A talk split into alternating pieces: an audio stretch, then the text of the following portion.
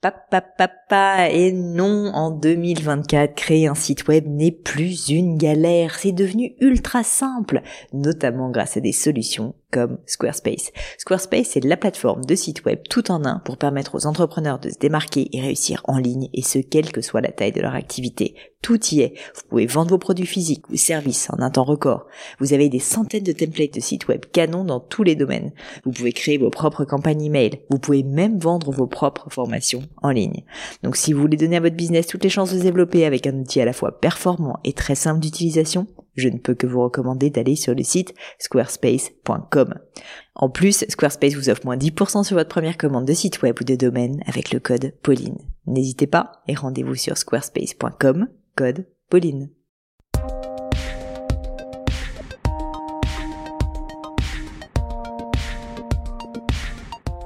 Hello à tous, ici Pauline Legnaud et bienvenue dans un nouvel épisode de Crème de la Crème. Pour ceux qui ne le savent pas encore, avec ce podcast, j'interviewe des personnalités remarquables pour parler de leur réussite et essayer de décrypter avec elles les clés de leur succès. On parle de la réussite au sens large dans des domaines vraiment très variés. On a parlé nutrition avec Jean-Michel Cohen, aéronautique avec Marc Scheffler, entrepreneuriat plein de fois, Guillaume enfin, développement personnel avec Clotilde Dusselier, des startups dans la tech, de financement avec Jean de la Roche-Brochard, design, et j'en passe. J'essaie de publier un nouvel épisode une fois par semaine et vous retrouverez d'ailleurs toutes les notes du podcast, les livres à lire, les références ou citations sur le blog euh, de Crème de la Crème à l'adresse www.podcast-du6 crème de la crème.com. Pensez d'ailleurs, j'en profite à, vous abonner au podcast sur SoundCloud ou iTunes pour être bien sûr d'être notifié de la sortie d'un nouvel épisode parce que comme vous l'avez remarqué, ils ne sortent pas avec un jour rendez-vous spécifique. Et enfin, ensuite, j'en termine. Si, si, le podcast vous plaît, que vous avez deux minutes à perdre ou juste que vous voulez tout, soutenir, tout ce travail euh, qui me prend un petit peu de temps euh, et me donner un petit coup de pouce de morale aussi, le meilleur moyen de le faire, c'est simplement de laisser un avis 5 étoiles ou un petit mot doux sur l'appli podcast d'iTunes. Ça prend deux minutes. Il suffit d'aller euh, sur podcast d'iTunes et, et mettre ajouter un avis. Vous verrez, c'est simple. Et moi, ça me fait ma journée en général quand, quand vous faites ça. Donc n'hésitez pas. Pouvez aussi bien sûr parler de crème de la crème autour de vous. Bref, promis, j'en ai terminé avec l'intro dans l'intro. Et donc aujourd'hui, j'ai le plaisir de recevoir Jean-Charles Samuelian, fondateur et CEO de Alan.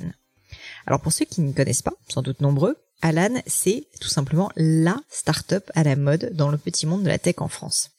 Mais au fond, Alan, du coup, c'est quoi? Si je résume en quelques mots simples, c'est une start-up d'assurance complémentaire santé, fondée en 2016 par Jean-Charles donc. Vous retrouverez d'ailleurs pour ceux qui, qui veulent en savoir un peu plus euh, toutes les infos et le site d'Alan sur www.alan.eu. Mais en fait, Alan, c'est vraiment beaucoup plus que cette petite définition. C'est une boîte qui, en deux ans à peine, accumule tous les superlatifs. Par exemple, la première entreprise indépendante d'assurance depuis 1986 à avoir obtenu un agrément en France. Donc la première en 30 ans. La plus grosse levée de fonds en seed jamais faite en France avec 12 millions d'euros levés.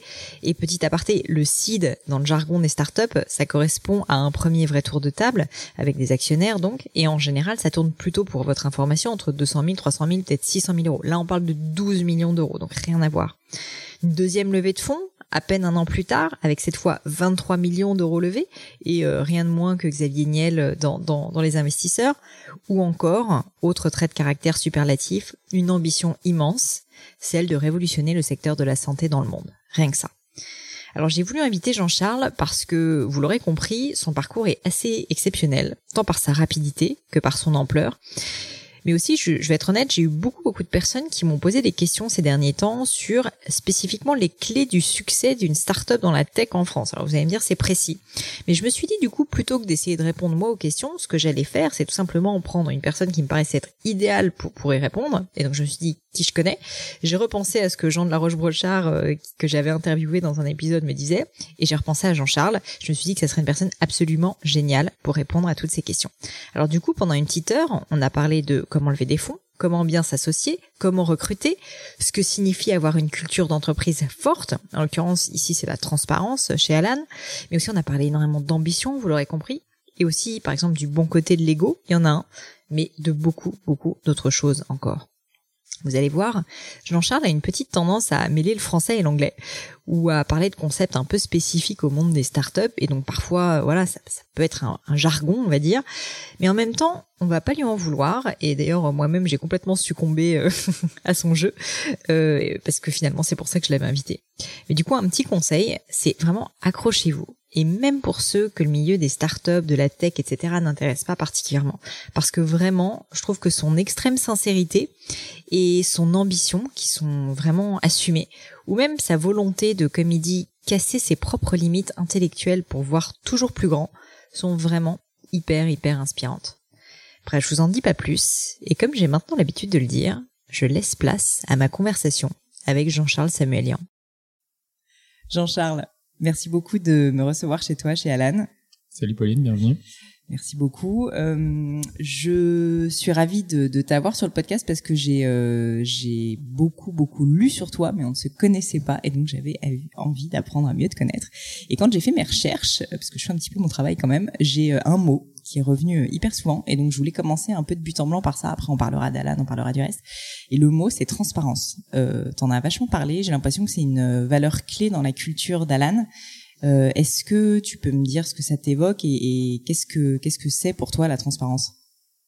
En fait, la transparence pour moi, c'est en effet une valeur qui est un peu un, élément fondamental de, de ce qu'on construit et qui est très lié à d'autres valeurs de la boîte. Je pense que la transparence toute seule est à part forcément de valeur, mais lié avec beaucoup de responsabilités, beaucoup d'excellence dans la boîte, c'est hyper puissant. Et je crois qu'il faut aujourd'hui euh, construire un monde où, euh, en tout cas quand on construit une boîte, mais j'aimerais bien que ce soit à l'échelle un peu plus large de société. on va parler d'ambition aussi. où on donne l'accès à l'information aux gens pour qu'ils puissent prendre les meilleures décisions. Mm. Et je pense que que ce soit le management, que ce soit encore une fois la société, on a eu tendance à un peu trop euh, prendre les gens pour des idiots, les mm. micromanager et pas leur donner le, pouvoir organique de, faire ce qu'ils voulaient. Ce qui veut, ce qui ne veut pas dire qu'il faut pas avoir une mission très forte, qu'il faut pas qu'il y ait l'ownership très fort, etc. On n'est pas démocratique chez Alan, je pense mm-hmm. pas. En revanche, tout le monde a sa voix et on fait en sorte que tout le monde ait accès à toute l'information. Et pour moi, la transparence, c'est donc deux choses. C'est donner accès à la totalité de l'information. Et ça a plusieurs avantages. C'est un, les personnes ont ont les outils pour prendre les meilleures décisions. Mm-hmm. Et le deuxième, et c'est ça qui fait le plus peur euh, souvent, c'est qu'on parle des problèmes. D'accord. Et euh, un de nos exemples, c'est euh, la grille de salaire et d'equity. Donc, equity, c'est le capital. C'est vrai que c'est super rare, quoi. Ouais, ouais, c'est rare et, et bon, la partager à l'extérieur, ça à la rigueur, ça fait un peu de bruit, mais en interne, on nous pose souvent la question, mais est-ce que ça tient? Mais les gens, du coup, voient les salaires les uns des autres et les capitaux, etc. Et en fait, c'est assez simple parce que si quelqu'un n'est pas content, il va le dire publiquement ou en tout cas il va venir nous voir. Alors que si quelqu'un apprend parce qu'il a vu sur la photocopieuse ou parce que quelqu'un lui a dit qu'un tel était payé euh, euh, 10 000 balles de plus que, que lui, mais qu'il a su par des canaux, comment il va venir apporter ce, ce sujet, etc. Et du coup, en fait, la, la gangrène prend euh, dans une boîte. Et moi, j'ai toujours eu le constat, et que tout finit par savoir. Enfin, moi, je suis assez, je suis assez mauvais pour tenir des secrets. Il faut le savoir. J'ai, j'ai quelques potes qui sont aussi très mauvais là-dedans. Euh, et du coup, je, je pars plutôt de l'information, de, du sujet que l'information sera publique tôt ou mm. tard. Donc, autant contrôler cette information-là, la, bien la packager et la présenter avec les bons éléments. Mm, mm. Et donc, si on rentre un peu dans le détail, tu me parlais donc euh, concrètement au niveau de la grille de salaire, ça veut dire que tout le monde chez Alan sait combien tout le monde gagne, donc toi y compris, le CEO de la boîte. Ouais, ouais, tout le monde a accès à mon salaire, mon niveau d'equity, euh, tout. Et, euh, et, et, par exemple, euh, enfin, les bénéfices pour toi, si on reste sur ce sujet euh, de, de, donc là précis, mmh. euh, donc c'est que les gens bah, savent à quelle sauce ils sont mangés euh, les uns et les autres. Mmh. Mais qu'est-ce que ça apporte en réalité, à part une culture de la transparence qui est claire ah. et explicite Je pense que ça, ça apporte aussi plus de, de justice, avoir une grille de salaire et qui est publique avec des niveaux qui sont très bien décrits et sur lesquels on peut s'opposer. Ça fait que on va parler euh, bah, de faits objectifs. Est-ce que mm. je performe à tel niveau dans la grille? Ça réduit aussi, euh, je pense, quelques biais euh, ou quelques inégalités. Euh, une peut être homme-femme. Bah, le fait qu'il y ait une grille claire, ça réduit le biais que malheureusement encore en France aujourd'hui et un peu partout dans le monde, les femmes ont tendance à moins négocier leur salaire, à mm. moins demander plus. Et du coup, s'il n'y a pas trop de choix, bah, ça, ça crée plus de justice. et ça, c'est très très important pour nous. ça fait aussi que ben, on a moins de négociations au moment des recrutements. Ouais. C'est euh, soit tu penses que tu es au bon niveau et que c'est juste et ça marche bien, soit ça peut poser la question que la grille Mhm. est pas adaptée. Mais ça aussi, c'est un bon sujet. On a déjà fait évoluer la grille plusieurs fois dans l'histoire de la boîte parce que soit on pensait qu'on n'était pas assez compétitif, soit que l'equity était pas très bien distribué. Et, et ce qui est assez beau dans cette culture de transparence, c'est que quand on a pris ces décisions-là, c'est pas euh, Charles, mon cofondateur, et moi en chambre qui ont dit euh, on change la grille. C'est Mm. Voilà comment on réfléchit à changer la grille, quel est le rationnel derrière? On a présenté ça à l'équipe et au board et, et ça a été validé par tout le monde. Et le fait et ça a été discuté et validé. Mhm. Et, et le fait qu'il y ait cette discussion, en fait, elle est hyper saine. Alors certaines personnes peuvent penser que ça va nous ralentir dans l'exécution. Nous, on pense que c'est le contraire parce que un, ça nous force à réfléchir parce Ouais, que quand tu dois expliquer les choses, tu réfléchis un peu mieux à comment tu les fais. Et, et deux, ça fait que les peut-être les, les deux jours qu'on va perdre sur cette discussion, parce qu'on met des deadlines en revanche assez courtes pour pour itérer, euh, elles vont faire que dans un mois, ce sera beaucoup plus facile euh, d'avoir des- discussions. Et ça, c'est du très très bon Mm. Ouais, investissement. sûr. Euh, pour finir sur les, les upsides ou les avantages de ces grilles de salaire et d'equity ouvertes, ouais, non, et après, c'est cette relation de confiance, je pense. Enfin, arriver à créer euh, une confiance très forte dans une boîte, c'est plein de sous-éléments qui viennent s'additionner les uns aux autres, et, ça a une valeur inestimable aussi. Mm, c'est sûr. C'est sûr et c'est tellement rare en fait que je trouve que ça valait la peine d'être noté. Ça me rappelle énormément un livre que tu as peut-être lu euh, de Ray Dalio, tu sais, qui s'appelle Principles, Mm. euh, que je recommande très souvent sur le podcast. Et d'ailleurs, la valeur de transparence c'est aussi quelque chose dont il parle beaucoup. Et je voulais savoir euh, qu'est-ce qui t'a fait, enfin toi et peut-être ton cofondateur, arriver à cette valeur de transparence? Euh, c'est- ça paraît peut-être évident, mais en fait pas tant que ça. Et d'ailleurs, il y a très peu de boîtes qui le font. Donc euh, pourquoi tu t'es dit ça, c'est vraiment un principe que je veux inculquer pour la boîte? Ouais, non, ça, ça allait très peu. Je pense, en tout cas, moi, c'était pas forcément un penchant naturel. Je pense qu'il y avait, enfin, en tout cas, naturel dans, dans le cadre de l'entreprise. Mm, mm. Hum, Il y avait, il y avait deux grands éléments, je pense. Euh, à titre perso, je trouve ça vraiment très très fort. Et Ouais. j'ai, j'ai du mal à avoir euh, des relations qui sont basées sur le mensonge ou sur la manipulation. Du coup, euh, euh, je pense que moi, c'était un, un truc que, que j'ai mis du temps à réaliser, mais qui est, C'est- très c'est important dans ma vie forcément du perso. mensonge aussi, c'est juste de la, enfin, tu vois, c'est l'absence de dire aussi parfois, Oui. je trouve. Oui, oui, non, mais c'est c'est exactement ça. Mais pour moi, l'absence de dire, c'est jamais, euh, enfin, c'est rarement fait sans faire exprès, ouais, quoi. sûr, Donc, euh, une- dès, qu'il y a un purpose, ouais, c'est ça. Euh, c'est c'est juste une, une autre manière de, de modifier la vérité. Euh, ça, c'était le premier point.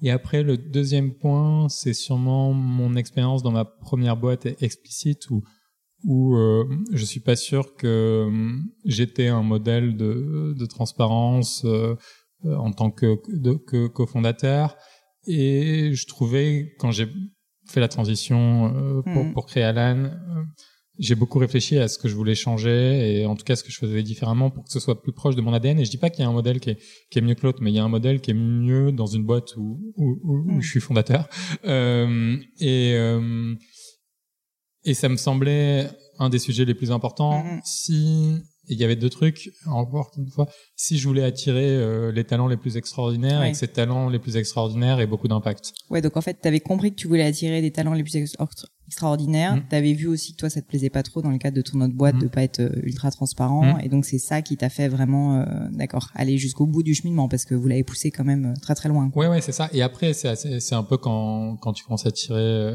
à tirer le fil, quoi. Ça ça s'arrête plus et et tu commences à et c'est un truc qu'on aime bien faire chez chez Alan, c'est tu commences à remettre en question à peu près tous les présupposés Ouais. euh, que tu as dans la construction d'une C'est boîte ça. et c'est assez agréable intellectuellement. Je, je peux imaginer que ça doit être assez marrant le jour où tu te dis, euh, mais en fait, au fond, euh, pourquoi est-ce qu'on n'ouvrirait pas la grille des salaires et tout le monde serait au courant? Ouais, En fait, ça. personne n'y avait jamais pensé, mais why not? Et en fait, tu essaies de lister les downsides, enfin les risques, et tu dis, euh, ok, bon, les gens vont avoir un accès à nos grilles, donc ils vont peut-être faire des offres plus hautes aux gens de l'équipe, mais euh, toute façon, euh, si quelqu'un est en négociation avec quelqu'un de l'équipe euh, et que la personne veut partir, elle lui donnera, donnera son salaire ici, donc ça Ouais. va rien changer. Euh, tu vois, clair, tu démontes tous les problèmes les uns Ouais, après ouais, les autres, sûr. et voilà. Bon bah écoute, en tout cas tu m'as fait une très belle transition parce que je voulais aussi parler un petit peu de tes débuts. Mhm. Euh, et puis même avant de parler d'Explicit, donc qui est la, la première boîte que, que tu as créée, euh, enfin en tout cas dont, dont je, je connais l'existence, peut-être qu'il y en a d'autres, euh, je voulais savoir un petit peu d'où tu venais. Alors j'ai cru lire que tu venais de Marseille. Ouais. Et, euh, et euh, and est-ce que tu peux me parler un petit peu de ton enfance euh, Parce que bon, t'as quand même créé ta première boîte très très tôt, à 22 ans, et je t'avoue que ça m'a intrigué. Je me suis dit c'est rare, euh, et donc euh, je voulais savoir un peu quelle, est, quelle avait été ton enfance. Je pense que j'ai une enfance euh, assez privilégiée et je remercie mes parents pour ça. Euh, je- donc, euh, je viens de Marseille, grandi dans plutôt bonnes conditions. J'avais beaucoup de chance, j'étais plutôt fort à l'école, j'avais le droit de faire un peu ce que je voulais. Donc ça, c'était c'était top. Euh, mes deux parents sont médecins. Mon père euh, est euh, chef de service depuis toujours. Est très lié à l'assistance publique des hôpitaux de Marseille. Donc j'ai aussi beaucoup grandi dans le système de santé Ah et ça c'est un truc qui m'a toujours Mhm. j'ai jamais eu envie d'être médecin. Oui, j'ai toujours- demandé, parce qu'en général, c'est toujours le, t'as des deux parents médecins, tu deviens forcément médecin. Ouais, mais ça me donnait pas envie parce que j'aimais trop d'autres choses, mais en revanche, le- la santé a toujours été un truc qui, m'a toujours touché et je suis pas sûr que mes parents m'aient particulièrement conseillé de faire médecine non plus. euh, et, euh, et le deuxième élément, je pense, c'est euh, qui a été un peu transformant pour moi, c'est la découverte d'informatique, d'internet. Mm. Euh, Qui est arrivé quand Quand- t'avais quel âge? Je pense qu'on a eu Internet quand j'ai eu 10 ans. D'accord. Et on, je- on commençait à être, euh, j'ai commencé à tanner vraiment mes parents pour avoir un Internet rapide à 11-12 ans. et, euh, et du coup, euh, c'est là où, euh, avec un copain, on a commencé à apprendre à, à coder, à apprendre ce que c'était que le hacking, à, à développer tout ça. Et ça, c'était assez magique parce que ça a créé tout un potentiel euh, d'apprentissage hors des canaux connus Ouais, c'est ça. euh, où tu te construis toute ton info, tu même plus besoin de bouquins. Alors, j'ai acheté quelques bouquins pour apprendre le HTML, le Flash, etc. Mais à, mais à la fin, euh, c'est juste toi qui apprends à monter ton Mhm. ordinateur, c'est toi qui apprends à créer un site internet, c'est toi qui échanges sur des forums euh, et qui te retrouve à vendre ton premier site internet euh, à 12, à 13 ans euh, sans vraiment comprendre ce que ça veut Mhm. dire. Euh, et, euh, et ça, c'était complètement magique. Et je pense que ça s'est un peu construit comme ça, ou aussi euh, j'ai eu mes premiers, euh, bah, j'ai appris plein de trucs. Ce qui est cool, c'est qu'à cette époque-là, bah, tu fais un peu tout. Donc, euh, je faisais le Mais du coup, design, tu- je faisais tu- le Qu'est-ce que tu code. faisais quand tu codais? Tu, tu, tu faisais un peu des, des petites conneries ou tu Je- ça, c'est allé de, de petites conneries à, euh, ouais, il y a eu plein de petites Parce qu'à conneries. 11-12 ans, quand même, on se dit, même si tu as la capacité technique de coder, même un petit peu, qu'est-ce mais que qu'est-ce que tu vas en faire? Tu Ouais. faisais des petits jeux peut-être? Ça allait tout, ouais. J'ai, codé des petits jeux. Bon, je jouais pas mal aux jeux vidéo. hein, Ouais. il faut pas se cacher, j'étais un énorme geek. Mais, mais euh, euh, on a, on a codé des petits jeux, mais j'ai aussi fait plein de petits sites internet à l'époque. euh, j'ai- j'aimais bien regarder des films et, et des mangas. J'ai un peu honte à raconter tout ça, mais du coup, j'avais fait un petit, une petite base de données en PHP avec un site internet accessible. euh, avec tout ça, je faisais beaucoup de sites en Flash, mais du coup, j'ai trouvé du, du réseau et je faisais des sites pour des gens Mhm. je faisais du design un peu j'étais très nul hein, mais mais tout ça était assez euh, assez passionnant après euh, oui euh, on s'amusait à pirater le CDI de l'école à faire des trucs comme ça euh, Un qui- peu rigolo, quoi. ouais un peu rigolo qui ont failli euh, euh, coûter cher aussi. plusieurs fois mais mais euh, mais mais c'était c'était assez marrant et, et voilà on, enfin c'était l'époque où on gravait des films etc euh, euh, euh, et ça, tout ça, c'était super rigolo et c'était euh, et c'était un peu euh, la vie cachée que j'ai maintenue euh, au collège, au lycée, en prépa après, parce que j'ai fait Mhm. une, prépa et, on arrivait en école d'ingé, c'est ouais, une prépa scientifique et on arrivait en école d'ingé avec ce truc qui était où j'avais toujours l'impression que c'était pas très cool quand même et du coup j'en parlais pas beaucoup. Parce qu'à l'époque, tu, tu sais, oui, c'est vrai qu'à l'époque, quand même, ça devait être beaucoup moins cool. Enfin, entre guillemets, maintenant, ça l'est, tu vois, de, Ouais. d'être codeur.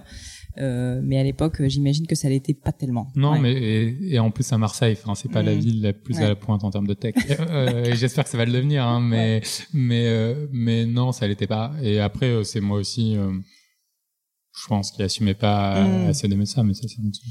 Et, euh, et alors du coup, comment est-ce que à un moment donné, tout ce, ce, ce code, tout ce, tout, tu vois, c'est cette curiosité intellectuelle fait que tu passes le cap et que tu as envie de devenir entrepreneur? Déjà, est-ce que Explicit c'était ta première boîte ou t'en avais créé d'autres avant? Non, c'est ma première vraie boîte, je devrais dire. Après euh, faire des business plans de boîte, euh, Mhm. c'est depuis que j'ai 14 ans aussi. Et comment t'es tombé dedans? Parce que c'est, enfin, tu vois, moi, Ouais. moi, moi, à 14 ans, sincèrement, euh, alors je dis pas je jouais à la poupée parce que je jouais pas à la poupée, mais je, Mm. je j'avais des Lego, je, Ouais. fais, je faisais des jeux vidéo aussi, mais Ouais. je ne faisais pas des business plans, tu vois. Oh, ouais, je pense c'est euh, il y a deux trucs, ça vient euh, on a il y a, il y a deux grands éléments, je pense. Du côté de mon père, euh, je viens d'une famille, euh, on est d'origine arménienne, donc d'immigrés euh, il y a un siècle en France, où on a un peu tout perdu, on a dû tout Mm. reconstruire, donc euh, on se dit toujours qu'il y a plein de choses à faire. Ouais. Je sais pas trop d'où ça me vient, mais si tu me demandais ce que je voulais faire à 12 ans, je pense que je voulais te dire euh, grand patron, sans trop savoir ce que ça voulait dire. Euh, et euh, le troisième élément qui était le plus structurant, le père d'un de mes autres meilleurs amis d'enfance, euh, était un des deux, euh, et un grand entrepreneur euh, suisse euh, qui a très bien réussi dans les médias et qui a eu fait ce truc un peu magique qui était de alors qu'on était très jeunes et qu'on passait beaucoup j'ai passé beaucoup d'été chez eux euh, en Corse alors qu'on était très jeunes euh, avec des tables où il y avait du coup des patrons des ministres des pays etc euh, nous poser des questions aux jeunes sur euh, Bah, quel business on voulait créer, qu'est-ce qu'on pensait de l'économie, de l'actualité, etc. Et euh, bah, du coup, euh, comme on voulait pas avoir l'air débile à, à ces moments-là, bah, on bossait. Et, et ça s'est fait comme ça. Et Ça a mais- été un peu ton mentor, cet homme, tu dirais ou... ça a été un, une des personnes qui, euh, ouais, qui est assez importante dans, dans ma constitution en tant, en tant qu'entrepreneur, je pense. Et, euh, et ça, c'était vraiment assez incroyable. Et cette relation avec Thomas est assez, assez importante pour moi. Euh, et c'est avec lui aussi que j'ai fait quelques-uns de mes premiers sites internet. Il avait une fondation, j'ai fait les premiers sites de cette fondation. Euh, et, euh, et, et c'était top, mais c'est assez amusant parce que on avait des, on jouait pas mal aux jeux vidéo en ligne, donc euh, des boîtes comme, euh, je crois que c'est Twitch aujourd'hui, qui sont du, du streaming euh, où tu peux voter, faire des paris de jeux vidéo en ligne. C'est un truc sur lequel on bossait à 15 inventé, ans. Après, j'ai jamais réussi à coder ça, mais mais c'est des trucs marrants. Quoi. Génial.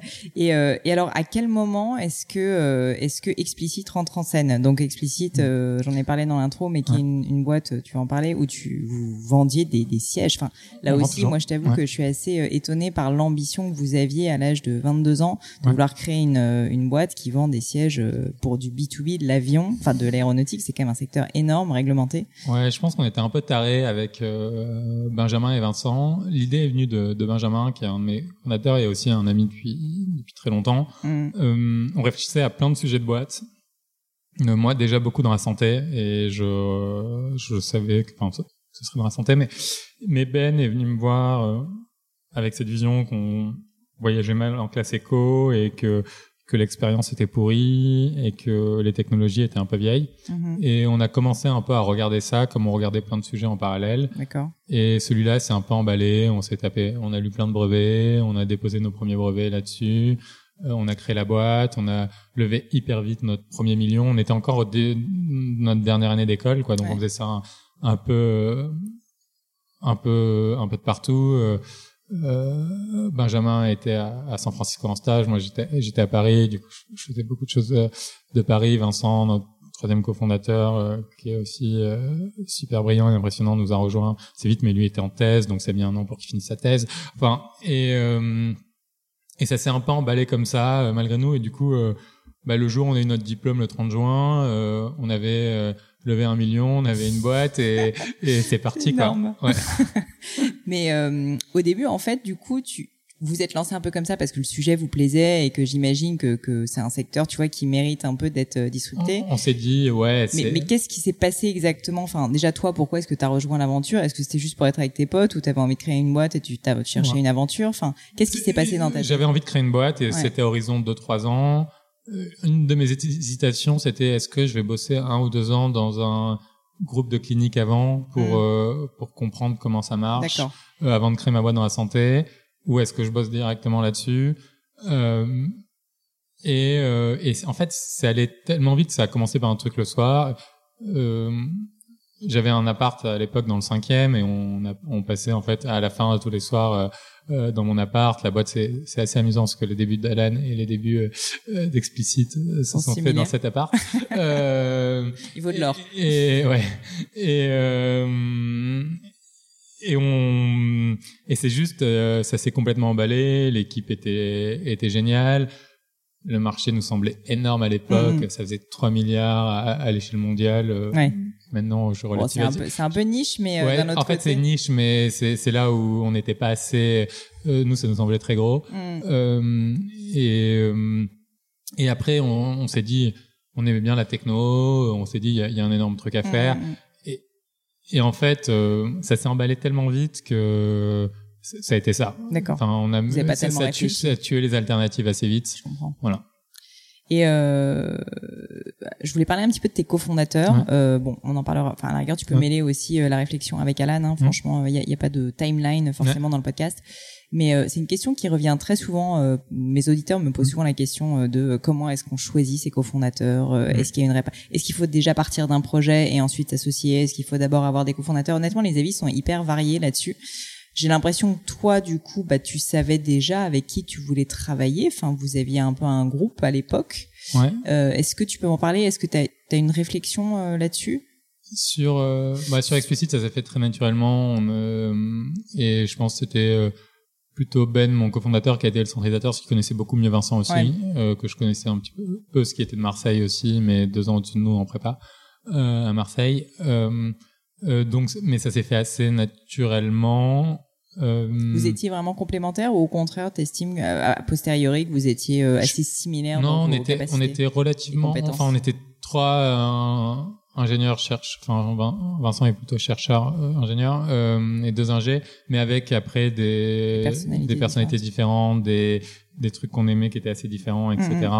Mm-hmm. Sur, sur Alan, ça a été, euh, j'ai d'abord eu euh, la vision et, et la mission, et après je suis allé chercher les personnes euh, les plus brillantes avec qui j'avais envie de bosser, et Charles était clairement euh, en haut de la liste. Mhm. Et Lui il faisait sa carrière, euh, on se connaissait aussi depuis une dizaine d'années, on avait, on était en école d'ingé ensemble, euh, on se parlait très très régulièrement depuis toujours. Euh, C'était un ami proche, quoi. Et et ça s'est aussi fait relativement naturellement. Au début, euh, je pensais pas qu'il quitterait Twitter parce que c'est des, des bonnes caches dorées. Je pensais qu'il était très heureux à San Francisco. Donc tu parlais plutôt des gens que je rencontrais euh, Mhm. pour euh, comme potentiel euh, cofondateur et CTO. Et en fait, assez naturellement, euh, on s'est dit mais en fait pourquoi pas ensemble? Mhm. Et, et là, on a passé euh, quelques mois à bosser ensemble avant que ce soit avant que ce soit officiel. Ce qui est un conseil que, enfin, je sais pas si tu le donnes régulièrement à des jeunes qui se lancent, mais c'est vrai que bon, ça paraît euh, être assez important. Ouais, moi je, je donnerais plusieurs conseils du coup. Il y a euh, ce conseil-là, passer du temps à bosser ensemble, être sûr que ça marche. Passer du temps à se faire du feedback, mais genre dur, euh, et voir comment la personne réagit et, et voir euh, est-ce que on est aligné sur la manière dont on se fait du feedback, comment on communique, etc. Il y, a eu des clashs d'ailleurs au début. Enfin, vous vous êtes fait des feedbacks un peu, un peu violents qui ont fait que Ouais. c'était compliqué. Avec, euh, avec, Charles, ça a toujours très bien marché. Mais parce qu'on a vraiment passé le temps là-dessus, euh, à y réfléchir et c'était un, c'était un truc euh, hyper important. Le, le troisième truc, je pense, qui est très important, c'est euh, même si ça peut changer, c'est mais c'est de bien discuter de la vision long terme de la boîte. Mhm. Pourquoi on est là? Qu'est-ce qu'on veut construire? Euh, Est-ce qu'il y en a un qui veut faire un coup? Est-ce qu'il y en a un qui veut créer Ouais. une boîte sur 10 ans, 20 ans, euh, qui veut créer Google? Et ça, c'est très important et de pas se mentir et de vraiment dire aux gens de pas se mentir parce que et après ça peut changer. Tu peux avoir des éléments de vie, etc. Mais mais euh, être sûr au moins qu'au départ euh, on est aligné. Mais ça, c'est, euh, enfin, je me permets de t'interrompre, mais c'est tellement important, mais tellement important. Je, je- j'insiste Mm. juste dessus pour que les auditeurs euh, s'en- en prennent bien conscience, parce qu'en fait, euh, il y a tellement de personnes qui se lancent dans l'entrepreneuriat avec une personne qui veut faire un coup, comme tu Mm. dis, et euh, vendre la boîte en trois ans, et les autres en fait qui sont prêts à rester, et c'est le projet de leur vie. Ouais. Et c'est terrible en fait, parce qu'il y a rien de tel pour euh, casser une Ah ouais, association. mais ça va casser. Et ceci étant dit, je pense faire un coup, ça marche très rarement. Et C'est sûr qu'en général ça marche pas, mais bon, il y en a qui rêvent de non, ça. mais qui rêvent de ça. Et le deuxième truc, ça marche avec les cofondateurs, mais ça marche aussi avec ton équipe, ça marche aussi avec tes investisseurs. Enfin, l'alignement des intérêts, je pense, c'est un des Mhm. trucs les plus importants dans la construction d'une boîte. Euh, et euh, le dernier élément, je pense qui est assez important, en plus du fit, etc. Mais ça, tu le testes plutôt en travaillant ensemble. C'est aussi euh, le scope, être très sûr qu'il n'y aura pas de frustration sur les responsabilités, et l'ownership de chacun. D'accord. Donc en Ouais. fait, assez tôt, vous avez justement réparti les rôles. Ou enfin, Avec- j'imagine qu'ils évoluent énormément en Euh, plus. Ça évolue énormément, mais quand même, il y a des trucs qui euh, sont assez clairs depuis le jour Mm. 1, et ça, c'est- très important. Et ça, comment vous les avez déterminés? C'est via les talents des uns et des autres, via les envies? Enfin, Oui, c'est assez. bah, euh, c'est pas euh, si simple. Je, je pense que chez Explicit, on l'a pas très bien fait, parce Ouais. que, un, on savait pas très bien, on était très bon, et, et deux, euh, on était super jeunes, et, etc. Euh, Et d'ailleurs, souvent, d'ailleurs, les gens qui créent des boîtes euh, font un peu tous tout en Oui. même temps et, Ouais, et définissent pas très tôt les Mais en responsabilités. fait, je pense que c'est, on en revient à la transparence et la confiance. C'est beaucoup plus sain d'avoir un truc où tu donnes une responsabilité complète à quelqu'un Mm. Mais qui accepte d'être challengé, mais c'est lui qui a toujours la décision finale et et t'acceptes de disagree and commit every time, mais parce Mhm. que t'as choisi quelqu'un avec qui bosser en qui t'as une confiance aveugle. Euh, et ça c'est très important. Et après tu crées toutes les boucles de feedback qui sont si la décision a été prise euh, est complètement contraire à ce que tu pensais, que tu sois capable d'en parler, que tu sois capable d'essayer de comprendre pourquoi, etc. Mais c'est très important qu'il y ait un ownership très clair pour moi. Mhm. Euh, euh, parce que ça permet d'aller vite, ça permet de et la vitesse est quand même un truc ultra important. Et ça, euh, je pense que tu peux le faire en fait assez tôt, Mhm. assez tôt, et, et après tu peux te remettre au bout de six mois, un an en disant euh, on change l'ownership ou les problèmes sont sont nouveaux ou là on était plus ou moins bon, mais euh, nous chez, en tout cas chez Alan, c'est c'est hyper agréable. J'ai une confiance euh, encore une fois assez aveugle sur euh, Charles mon cofondateur, mais aussi toute, enfin toute l'équipe. euh, euh, et ça c'est ultra ultra puissant. Et justement, tu me parlais de re- euh, repenser, si tu Mm. veux, la boucle de la responsabilité assez régulièrement. Mm. Ça, c'est quelque chose que vous faites de façon euh, consciente, c'est-à-dire que euh, une fois, je sais pas, tous les six mois, tous les ans, tu prends ta feuille de papier, tu te dis, ok, euh, quel est mon rôle, euh, comment Mm. il évolue, euh, ou, ou non, ça se fait au fil de l'eau? En tout cas, moi, euh, si je prends mon exemple, mais je suis pas le seul, mais c'est plus facile de, de, de parler. Tous les six mois, je publie un truc. Donc nous, on n'a pas de meeting euh, et tout est dans des, ce qu'on appelle dans des, une sorte de forum interne qui est dans le GitHub, un outil de code. Et, tous les six mois, je publie un truc qui est euh, mon rôle de CEO sur les six prochains mois. Enfin, mon rôle de cofondateur et de CEO. Et souvent, c'est pas la même Ouais. chose. Euh, sur, les six prochains mois. Et donc j'écris ce que je pense que ça doit être et, et ce que je pense que ça doit plus être et, je- et comment on comble les trous dans la raquette et et c'est challengé par l'équipe aussi et ça c'est tous les six mois donc et, et Charles fait pareil et les membres seniors de l'équipe font pareil Et ça, tu peux me parler un peu du processus. Comment vous faites euh, justement pour euh, avoir la discussion avec l'équipe? En fait, tu publies ta note, Ouais. vous, tu l'envoies. Vous, comment en ça fait c'est vraiment un donc euh, on a cet outil qui s'appelle GitHub dans lequel il y a, un- il y a une partie qui s'appelle des issues Ouais. Et une issue, c'est un, c'est vraiment comme un forum interne. Donc c'est, je vais écrire en- et on a un format pour pour écrire un nouveau sujet. Donc c'est Mhm. Quel est le scope, donc de quoi je parle, Ouais. quel est le problème que j'essaie de régler avec cette issue, Ouais. quel est le- je- j'essaie aussi de lister les problèmes que je n'essaye pas de régler avec cette issue pour pas que ça parte dans tous les sens. Euh, après, tu peux donner context on material qui est euh, du lien vers d'autres issues, vers d'autres documents, vers des articles qui ont été inspirants. Donc voilà. Puis après, tu fais ta proposition, donc euh, ma proposition. Et après, on fait une partie qui est question. Donc je vais taguer des personnes de l'équipe sur euh, Qui sont les plus pertinentes les plus pertinentes et dont j'aimerais bien avoir l'avis. Parfois, ça peut être toute l'équipe, mais ça, c'est rarement très productif. Mais Ouais, sur ouais, mon rôle de CEO, ça peut être toute l'équipe, par exemple. Et après, on, je mets une timeline en disant j'aimerais bien avoir terminé cette issue euh, dans moins de six jours. Et vous avez le temps là et je prends une conclusion dans six jours. Et du coup, il y a toujours un ownership très clair. C'est celui qui a ouvert l'issue qui doit fermer l'issue, sauf Mhm. si celui qui a ouvert l'issue dit c'est un, un autre qui, Ouais, qui, qui closera. Mais, mais en tout cas, il y a un ownership très clair. Cet honneur, c'est lui qui prendra la décision à la fin. Et donc, euh, c'est pas une décision de consensus. Mhm. Euh, et euh, et c'est vraiment important d'avoir du conflit, du bon conflit, pas un consensus mou, mais mais prendre plein d'avis après prendre la décision, parce que les meilleures décisions, elles sont très risquées. Hein. Et Euh, t'arrives à avoir des conflits justement comme ça, même en tant que toi CEO, tu vois, quand tu mets Ouais. euh, sur ton forum? Alors là, il me regarde avec un sourire. Il y a aucun problème Ouais. pour avoir du conflit. T'inquiète pas, les, les gens n'ont aucun problème pour me challenger. Euh, et, et ça fait très plaisir et c'est très important. Et, euh, et c'est cool. On a, on a bien sûr, moi, c'est peut-être un tout petit peu plus compliqué, surtout quand l'équipe grandit, Mm. avec plein de gens nouveaux, etc., de, de leur donner le pouvoir de me challenger, mais à force de le répéter, de quand ils le font, euh, de dire bravo, merci. Ouais. Euh, et ça veut pas dire, c'est pas parce qu'on me challenge que je vais pas contre-argumenter. bien hein. sûr, bien sûr. Mais je vais juste remercier, euh, prendre les points parce que je pense qu'ils sont très importants et je pense que mon avis euh, a pas forcément euh, plus de valeur euh, que celui d'autres, en particulier sur certains sujets. Sur d'autres, je pense qu'il a beaucoup de valeur parce que euh, c'est aussi pour ça que je suis CEO de la boîte et c'est parce que j'ai l'ownership de ces sujets. Mais euh, et c'est ça qu'il faut qu'il faut rendre très clair. Euh, mais non, en tout cas euh, aujourd'hui ça marche bien et j'ai envie que ça continue comme ça, ouais. Bon, super. Ouais. Euh, bah alors justement, on a quand même déjà beaucoup parlé d'Alan sans en parler réellement. Donc, euh, je, je voulais juste revenir quand même sur le début de l'histoire. Je sais que tu l'as raconté mille fois, mais je trouve ça hyper intéressant. Tu m'as dit que tu étais intéressé par le secteur de la santé. Tes deux parents sont médecins. Est-ce que tu peux me reparler des débuts, donc de comment on se lance un jour dans une boîte qui est censée devenir l'un des leaders mondiaux, enfin en tout cas c'est ce que tu dis ou, ou européen de, de l'assurance santé, enfin c'est ou de la santé. De la parce que je sais, je ouais. sais que t'es assez euh, là-dessus. D'ailleurs, t'aimes bien ne pas parler uniquement d'assurance santé, donc j'imagine que Ouais, c'est pas mal réfléchi. C'est un processus qui a été euh, assez euh, assez itératif. Euh, donc explicite marchait bien, on, on, on grandissait euh, avec toutes les complexités qui sont de monter une boîte industrielle, euh, etc. Mais c'était super excitant. On était on était arrivé à la profitabilité, on avait un, un bon carnet de commandes, etc. Il y a beaucoup de potentiel. Et mais euh, j'ai un truc qui s'est passé qui est euh, un de mes grands. Je suis assez proche de mes grands-parents et, et un de mes grands-pères a, a eu un cancer et est décédé assez rapidement. Mais j'ai commencé, il était à Paris, du coup j'ai commencé à passer pas, pas mal de temps aux urgences, etc.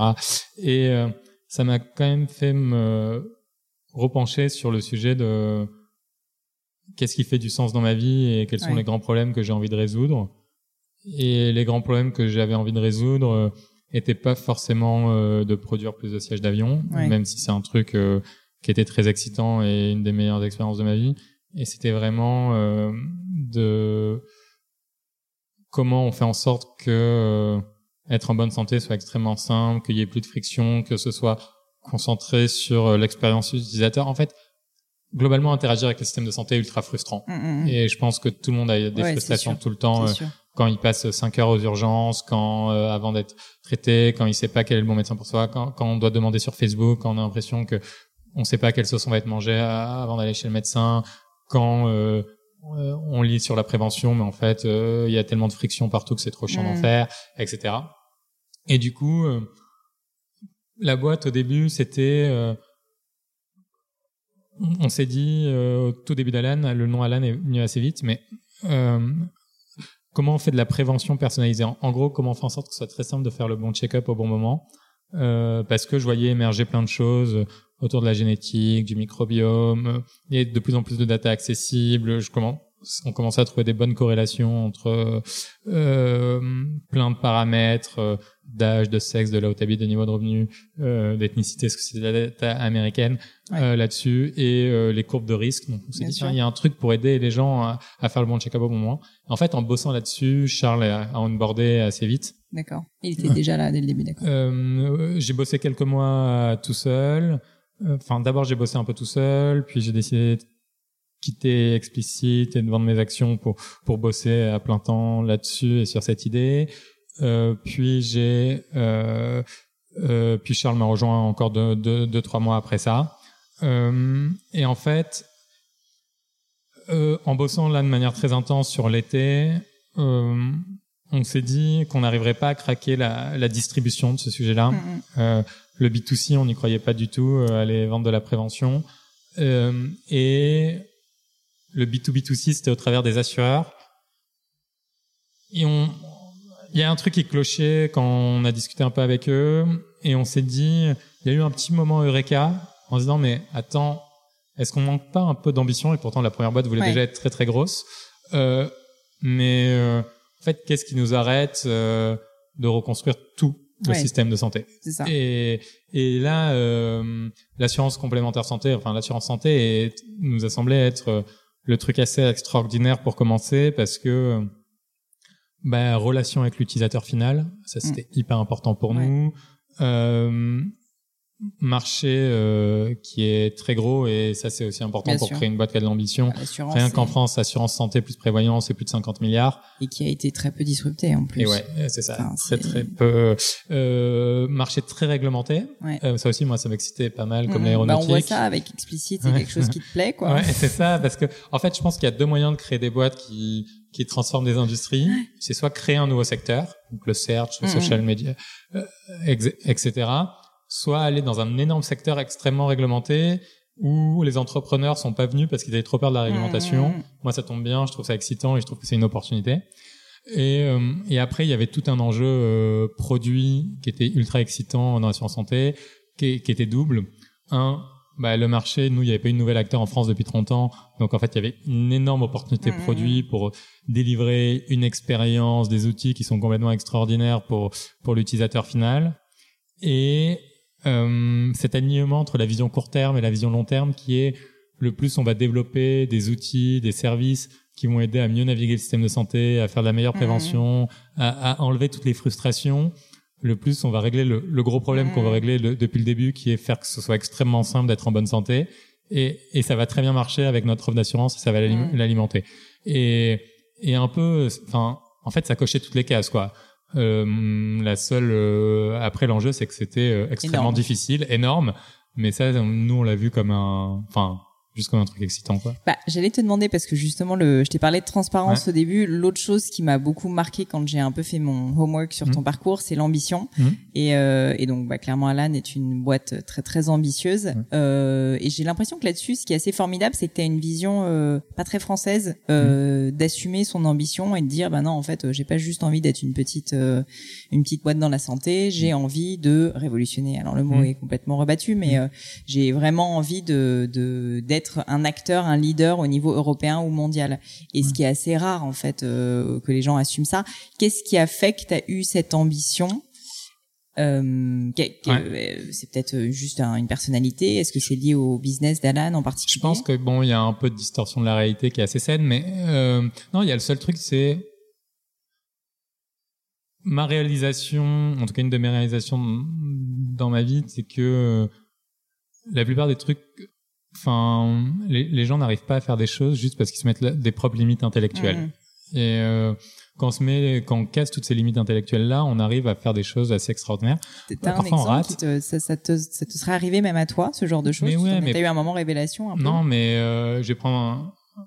Enfin, je, je sais pas, mais c'est vraiment tous les jours. euh, je vois tout le monde qui se dit, euh, je vais pas y arriver, c'est Mm. trop dur, ou ah, je vais essayer, euh, je vais essayer d'être troisième, c'est déjà pas mal. non, mais tu vois que des trucs. euh, Ouais, ouais. Et en fait, euh, ou je vais pas arriver à apprendre ça, ou je je sais pas chanter. Ouais. Moi, je chante hyper mal. C'est, mais je pense que si je décidais que c'était là ma priorité numéro un, euh, bah, je je je- j'ai pas le talent, mais en y passant des des mois et des mois, euh, je finirais par y arriver. C'est la règle des 10 000 heures euh, de l'expertise. quoi. c'est ça. Après, je pense qu'il vaut mieux investir énormément là où tu as du talent. Ouais. Mais c'est- Je suis un petit peu d'accord, j'allais dire. Mais donc, mais euh, mais mais voilà et après euh, non c'est juste des des exemples et c'est la chance de et ça va peut-être pas être très prétentieux mais plus tu rencontres des gens extraordinaires et il y en a plein plus tu te dis aussi euh, ok ces personnes sont extraordinaires au lieu euh, qu'est-ce qu'ils ont que j'ai pas? Il n'y a pas forcément grand chose Mhm. après il y a plein de trucs dont j'ai envie d'apprendre d'eux mais je pense qu'il y a plein de trucs dont ils peuvent apprendre de moi. Et et comment je fais en sorte pour devenir ça? Mm, mm. et euh, Oui, Et- non, mais je suis d'accord avec toi que rencontrer des personnes extraordinaires et qui ont fait des choses extraordinaires, parfois aussi, humains. rafraîchissant parce qu'en fait, tu te rends compte que ça reste des personnes brillantes, mais euh, mais, mais mais normales aussi, quoi. c'est des êtres humains Bien avec euh, leurs Leurs doutes défauts, euh, leurs échecs leurs défauts et et tout le monde est comme ça quoi Mm. et et et voilà et du coup euh, je sais pas et après t'as ça un peu cette boucle de feedback avec la réalité qui est que bah à chaque fois que j'ai voulu faire des trucs euh, qui étaient hyper ambitieux et que je me suis donné les moyens ça a marché donc Mm. euh, donc euh, pourquoi pas continuer? D'accord. Et donc, assez tôt, vous avez cette grosse ambition euh, avec Mm. ton associé Charles sur Alan. Et, et quelles sont les premières étapes En fait, vous foncez tout de suite sur le produit. Ou j'ai vu que vous aviez levé des fonds très très tôt dans l'histoire Ouais. de la boîte, et en plus des grosses sommes, on va en parler. Mais euh, que- quelles ont été un peu les premières étapes et comment vous avez construit ces premières euh, étapes? Il y a une première étape quand même, la barrière réglementaire était énorme. Donc la première étape, c'était comprendre comment on pouvait la passer. Donc là, moi, je me suis tapé deux mois un peu euh, pas très sexy quand t'as fait un premier exit. Euh, où j'aurais plutôt dû partir en vacances, mais Ouais, mais mais euh, où je me, je me suis lu tout le code des assurances euh, que j'ai résumé dans une sorte de fichier Excel, enfin de Google Sheet euh, avec euh, des outils recherchables, etc. Rencontrer plein d'anciens de l'assurance, de l'autorité de contrôle prudentiel qui est le, rég- le régulateur pour essayer de comprendre comment ils réfléchissaient, comment ils interprétaient les textes, est-ce que moi j'avais la bonne interprétation, est-ce que c'était possible ou pas d'avoir un agrément? Mhm. Beaucoup de gens disaient que non, mais euh, mais ça à rendre la, la chose la plus excitante. Essayer de recruter euh, bah, les personnes les plus extraordinaires Mhm. que j'avais rencontrées dans ce parcours-là. Euh, et après, on, on a euh, un petit peu bossé sur le produit, donc on a bossé sur quel était l'ADN du produit très tôt, Mhm. mais euh, quand on a levé honnêtement euh, le seed, euh, donc on a levé un gros site de 12 millions. Euh, donc le premier tour d'investissement. Ouais, euh, ouais, pardon, le, premier tour au tout début de la boîte. Donc ça c'était en février 2016. Enfin le, on l'a annoncé en septembre parce que ça s'est décomposé en, en, en, en, deux sous-tranches mais qui étaient très liées. Euh, on, on avait, enfin quand on a reçu les premiers millions. Honnêtement, on avait un five pager, même pas un slide deck, euh, Mais j'allais te demander justement parce que là aussi j'ai énormément de personnes qui me posent des questions et c'est vrai que lever première levée 12 euh, millions mmh. c'est assez exceptionnel. Enfin ça reste aujourd'hui je crois l'une des plus grosses levées ou si ce n'est la plus grosse qui a été faite en tout cas en France euh, à, ce, niveau d'ancienneté on va dire. Qu'est-ce que vous aviez et qu'est-ce que vous avez pitché euh, aux investisseurs que vous avez vus et comment ça s'est fait? Je, je, je, pense qu'on n'est pas représentatif. Ça c'est c'est le premier truc, mais ça veut pas dire qu'il y aura. Je pense que de toute façon la tech c'est une power law et que euh, donc euh, il vaut mieux être à l'extrême droite de la branche. Euh, mais ce qu'on a vendu en tout cas, c'est l'équipe, à la fois les cofondateurs et les premiers qui allaient sûrement nous rejoindre. ça c'était le premier point. L'ambition. Mm-hmm. Et une vision claire aussi. Une vision très très claire de comment ce qu'on allait faire, comment on allait le faire. Je pense qu'il impressionnait pas mal les gens, c'est alors qu'on n'y connaissait rien il y a quatre mois, c'était notre compréhension du marché de l'assurance. Ça c'est quelque chose. Tu as utilisé le mot vitesse mm. euh, au début, en tout cas quand on lève des fonds. Je sais que la vitesse est absolument clé. Et même nous, quand on a fait notre levée de fonds avec Alven, c'est ce qu'ils avaient apprécié. Et j'ai l'impression que vous, enfin, ça a été absolument fulgurant. Oui, oui, non, nous on a eu de la chance. Toutes nos levées se sont passées très très vite. Même là, la série A, on a levé 23 millions. Mm. Euh, le process a mis huit jours. Ah, après, il y a eu deux, il y a eu deux mois parce qu'on est une boîte régulée. Il faut que tout soit validé par l'autorité de contrôle prudentiel, mais mais la, la signature des termes sheets est allée hyper vite. Mmh. Euh, et et je pense qu'il y avait un truc, c'est là on n'est pas. Si si j'étais pas un second time founder et si je connaissais pas la plupart des gens qui ont euh, qui ont investi chez nous, euh, ce serait peut-être pas allé aussi vite. aussi vite. Mais il y avait une vraie confiance sur notre capacité d'exécution. C'est-à-dire les gens savaient qu'on disait des trucs tarés, mais qu'on avait tendance à les faire. Et, et, parfois, on les faisait pas dans les temps, mais on les faisait toujours. Euh, là, ce qui s'est avéré, c'est qu'on les a fait plus vite. Euh, mais euh, euh et je pense que c'est ça euh, qui a fait donc l'ambition. En fait, il y a, je pense qu'il y a peu de boîtes qui se créent aujourd'hui euh, en France qui se disent bah, notre marché, rien qu'en France, il fait 50 milliards. Mm. Donc, si à l'échelle de l'Europe, on est à quelques centaines de milliards. À l'échelle du monde, bon, bah, c'est des trilliards. Et, et ça, mm. c'est que quand on parle que d'assurance, et de toute façon, on va faire la santé, donc c'est encore plus large. Donc ça, c'était le premier truc. Avec des second time entrepreneurs qui ont encore beaucoup de grit et d'envie, qui sont mm-hmm. encore assez jeunes, euh, et qui euh, ramènent autour d'eux une équipe. Euh, enfin, ce qu'il faut voir, c'est que notre équipe initiale, euh, les huit premiers, c'est euh, des superstars en engineering de la vallée, un designer extraordinaire, Edouard, qui a monté l'équipe de design de WeSings, et euh, trois personnes de l'assurance, euh, ultra capées, Bertrand, 25 euh, ans chez AXA, 10 ans chez Mercer, directeur des opérations, Paul, 4 euh, ans à l'autorité de contrôle prudentiel, 2 ans à l'inspection générale des finances, euh, que j'ai mis 6 mois à courtiser, à faire de la danse bah, J'allais te dire, ça doit pas être simple quand même de recruter des profils ah comme ça. Non, non, j'ai, j'ai vendu euh, père et mère. Ouais, père des mères, père et mère pour avoir l'équipe. Et euh, ou Fabrice, qui était directeur technique de la branche 8 Generali, tu vois, il gérait 9 milliards de primes. Euh, après, Antoine, Rob, qui sont les deux premiers ingénieurs à être arrivés, qui étaient tous les deux à San Francisco, et qui sont, enfin, brillantissimes euh, ça, euh, il y avait aussi peu d'équipes comme ça, ouais, euh, et je pense que c'est ça qui a fait la différence mm. et qui a fait qu'on a qu'on a qu'on a levé autant si tôt. voilà. Mais bon, c'était un vrai enfin c'était un vrai leap of face des investisseurs. C'est hein. sûr, c'est sûr. Mais bon, je je je pense qu'ils sont très contents. Et, Ils sont très très contents. Voilà. Tout va bien alors. Euh, quels sont tes talents, euh, Jean-Charles? Euh, Quand je dis talent, j'ai bien posé cette question parce qu'en fait, c'est pas euh, les compétences, c'est pas justement le fait que tu as appris à coder, mmh. c'est pas euh, tous ces trucs-là, tous ces trucs que tu as appris et tu as appris plein de choses, je suis sûre. Mmh. Mais euh, c'est vraiment les trucs où tu sais que tu es naturellement meilleur qu'un autre. un truc où je suis assez fort, du coup, c'est la capacité à apprendre. Je pense c'est que il y a rarement un problème où je vais pas arriver à go deep et, et construire une compréhension qui sera mm. pas forcément la meilleure, mais qui sera euh, euh, qui me rendra capable de recruter les meilleurs et qui me rendra capable de challenger les meilleurs avec un regard très frais. Euh, D'ailleurs, j'ai vu que tu poussais la, le, le- la réflexion très très loin justement, et quand tu dis go deep, donc euh, tu fais des, des travaux. Enfin, je veux dire, euh, il y a peu de CEO qui prennent le temps de lire, qui prennent le temps de vraiment se renseigner sur des sujets avant de les traiter. Et j'ai l'impression que toi, tu as complètement acté que ça faisait partie de tes responsabilités et que tu, tu devais faire ça, quoi. Ouais, ouais, enfin, ouais, c'est ce que j'aime faire. C'est là où je pense que que je suis je suis bon et ça a de la valeur et ça m'aide à parler des sujets. Après, euh, il faut aussi avoir l'humilité de dire euh, il y a des trucs où je comprends pas, où je suis Bien pas sûr. très pertinent. Et un truc que j'ai beaucoup appris du coup, c'est euh, du coup j'arrive à créer des je pense des un autre truc c'est j'arrive à créer des relations de confiance avec les gens euh, réciproques. Et euh, et ça c'est euh, c'est hyper puissant chez nous. Euh, en revanche dès que j'ai un sentiment que les gens sont un peu pervers manipulateurs ou etc ça je, je fuis complètement. je suis très mauvais avec ça. Euh, Bon, en même temps, ça doit pas t'apporter grand chose. non, non, mais il y a des gens qui sont très forts dans ces environnements. Il y a des boîtes qui marchent très bien dans ces Ouais. environnements-là. Euh, les autres trucs qui sont mes talents, c'était ça la question. Je pense que je suis assez capable d'aligner des personnes avec ma vision, c'est-à-dire euh, à, à créer une vision avec plein de signaux, la faire évoluer et, et, euh, et que les gens euh, la partagent et y croient. Euh, ça, c'est un autre truc. Euh, et euh, un autre point, je sais pas trop, c'est toujours difficile.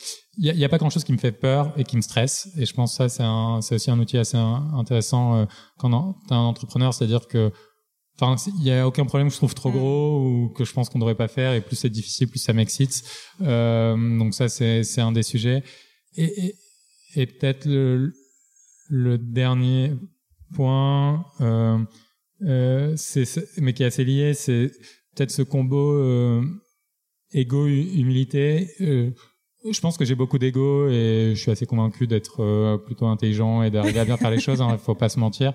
Euh, mais euh, j'ai aussi une soif de grandir permanente Mm. et je pense que je suis encore euh, euh, hyper, enfin un enfant et euh, et qu'il y a plein de choses à apprendre tout le temps et que c'est dur, etc. Mais et ça, c'est un truc aussi qu'on a beaucoup dans la boîte, c'est euh, ne pas mettre d'ego dans les idées et euh, et essayer de grandir en tant que boîte et en tant qu'individu tous. Et ça, ça a beaucoup beaucoup de valeur, je pense. Mais c'est ce que je trouve, c'est c'est ce qui ressort énormément de ton discours et de cette ambition, c'est que à la fois on sent que tu as énormément d'ambition, mais en même temps, sincèrement, c'est pas de l'ego mal placé, tu vois, c'est de l'ego juste, enfin, en tout cas, je me permets de le penser.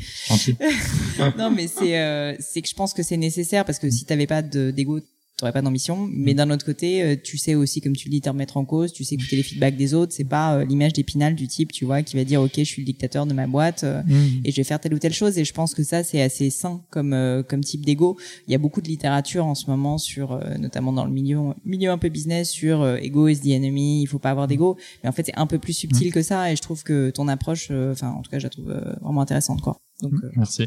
petit petit moment compliment émotion Merci. ouais. émotion. Euh, euh, encore quelques petites questions sur Alan et puis ensuite, ça dérange pas, je veux bien euh, parler un petit peu plus de, de toi personnellement. Mm. Euh, dans le cadre d'Alan, euh, donc on a beaucoup beaucoup parlé euh, de des personnes que tu recrutes et là tu m'as parlé de tes talents. Mm. Donc euh, enfin on sent t'arrêtes pas d'utiliser les mots exceptionnels donc c'est et on sent que tu le sens et que tu tu, le- tu le crois et que t'en es Mm. convaincu, tu fais tout pour.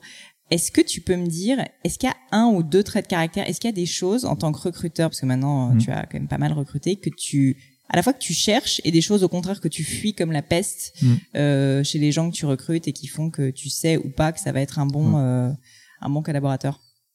Du coup, on cherche des personnes qui sont plus intelligentes et plus fortes que nous dans leur ver- verticale. Donc, il faut vraiment qu'on soit toujours impressionné. Mhm. Et une des questions qu'on se pose au moment de ailleurs, c'est est-ce que cette personne, en quoi cette personne est exceptionnelle? Ouais. Et si on n'a pas de réponse, euh, globalement, euh, ça, ça, ça va jamais.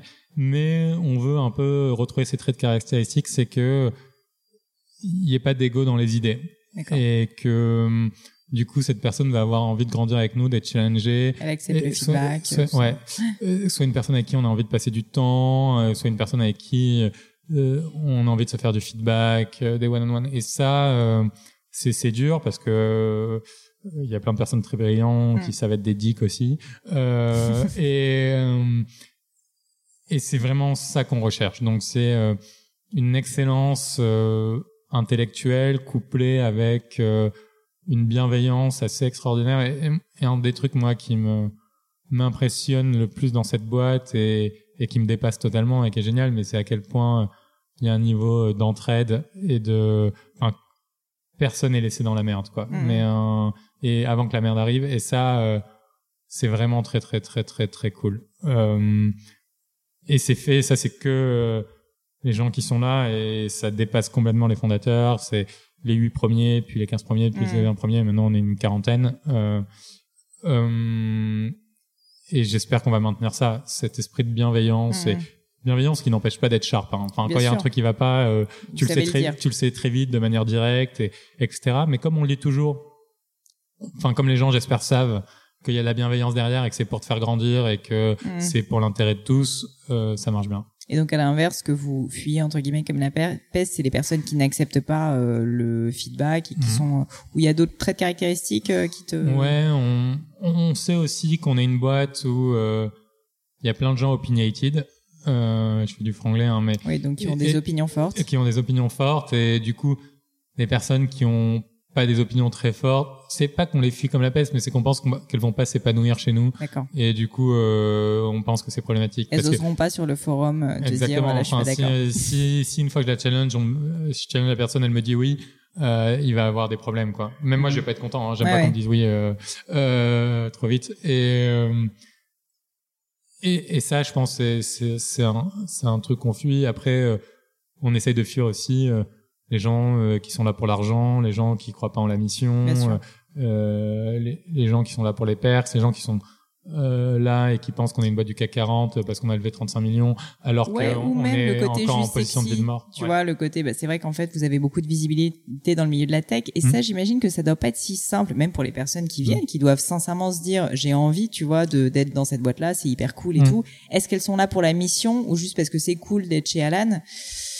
J'espère que les gens sont là pour la mission. Après, euh, je pense qu'il faut pas nier que c'est cool d'être chez Alan et que euh, et ça fait partie. Enfin, qu'on crée un environnement de travail qui, je pense, est super sympa, qu'on donne beaucoup de flexibilité. De... Enfin, je pense que c'est ultra épanouissant de bosser chez nous, quoi. Mm. Et, euh, et il faut qu'on maintienne ça pendant Mm. très très longtemps.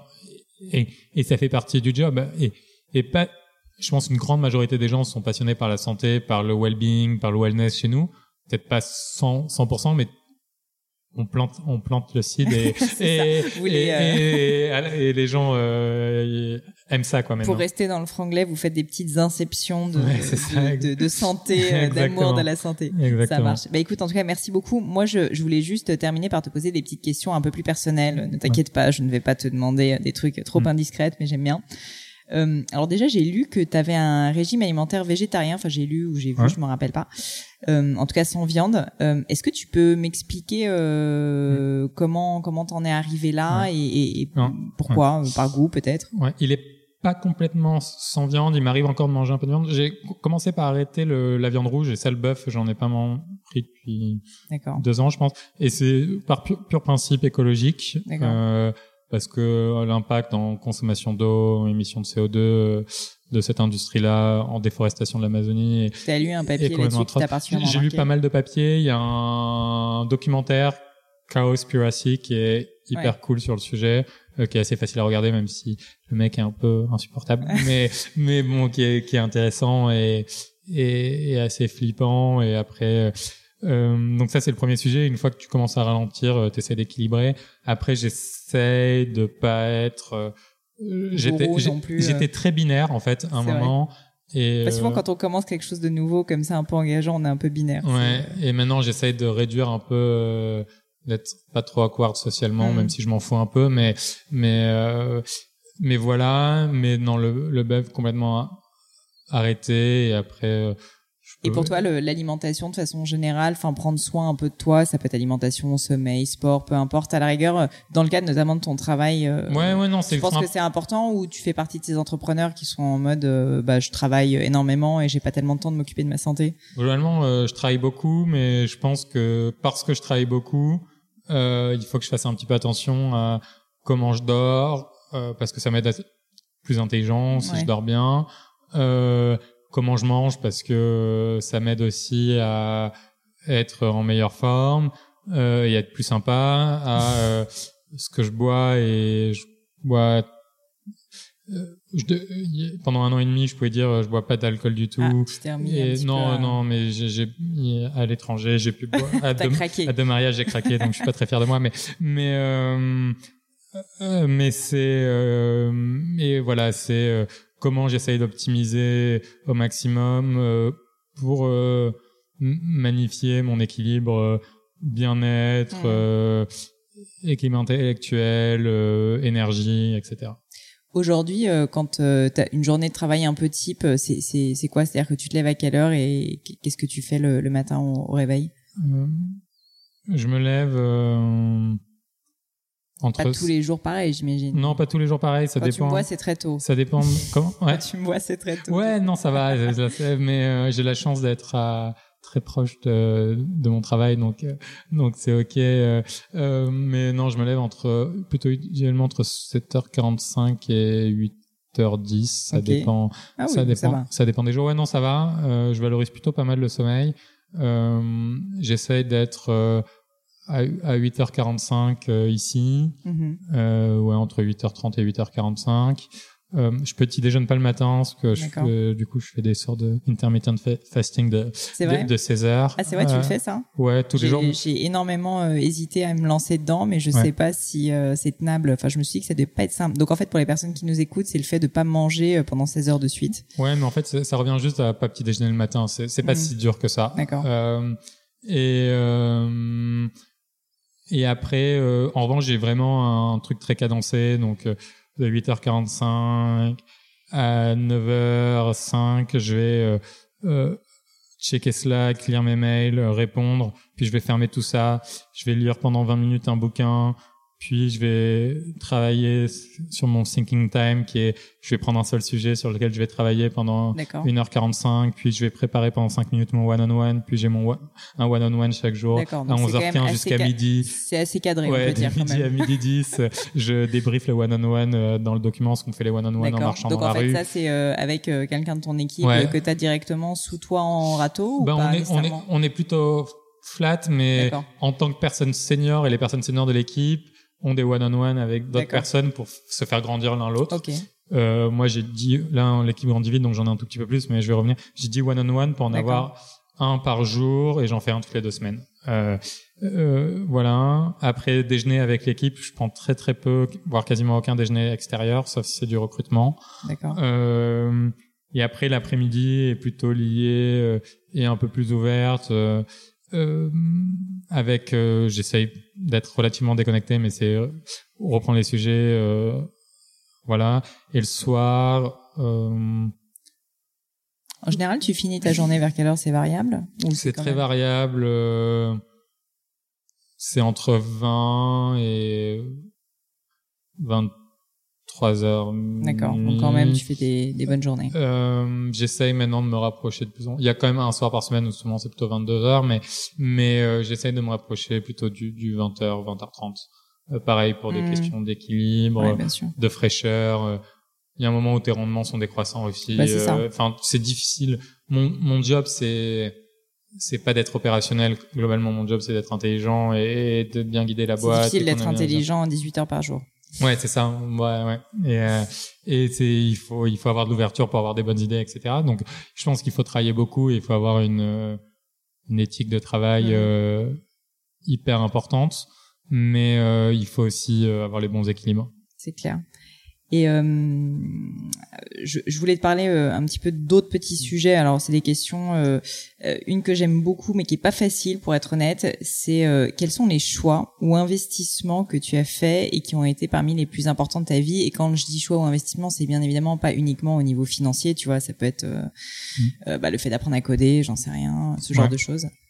Je pense que, en tout cas, la décision la plus difficile et pourtant dont je suis le plus heureux, c'est euh, euh, d'avoir décidé euh, de faire un exit d'Explicit pour créer Alan. Et genre, euh, enfin, j'aurais pu rester 50 plus chez, Ouais. chez Explicit et m'éclater et faire des grandes choses.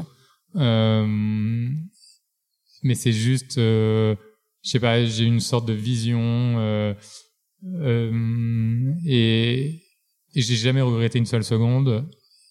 et pourtant la nuit où, tout s'est un peu concrétisé, où j'ai pas dormi du tout, euh, a pas été la nuit la plus agréable de ma vie. Ouais, euh, puis même l'annonce euh, le Et l'annonce est, quelque chose que j'ai très mal faite. Enfin, euh, ça, si je devais aussi euh, reprendre ça, c'est j'ai très mal communiqué à l'équipe, à mes cofondateurs, à, à mes à mes investisseurs, mais c'est aussi pour ça qu'il faut sûrement ne pas le communiquer après ne pas avoir dormi euh, toute la nuit.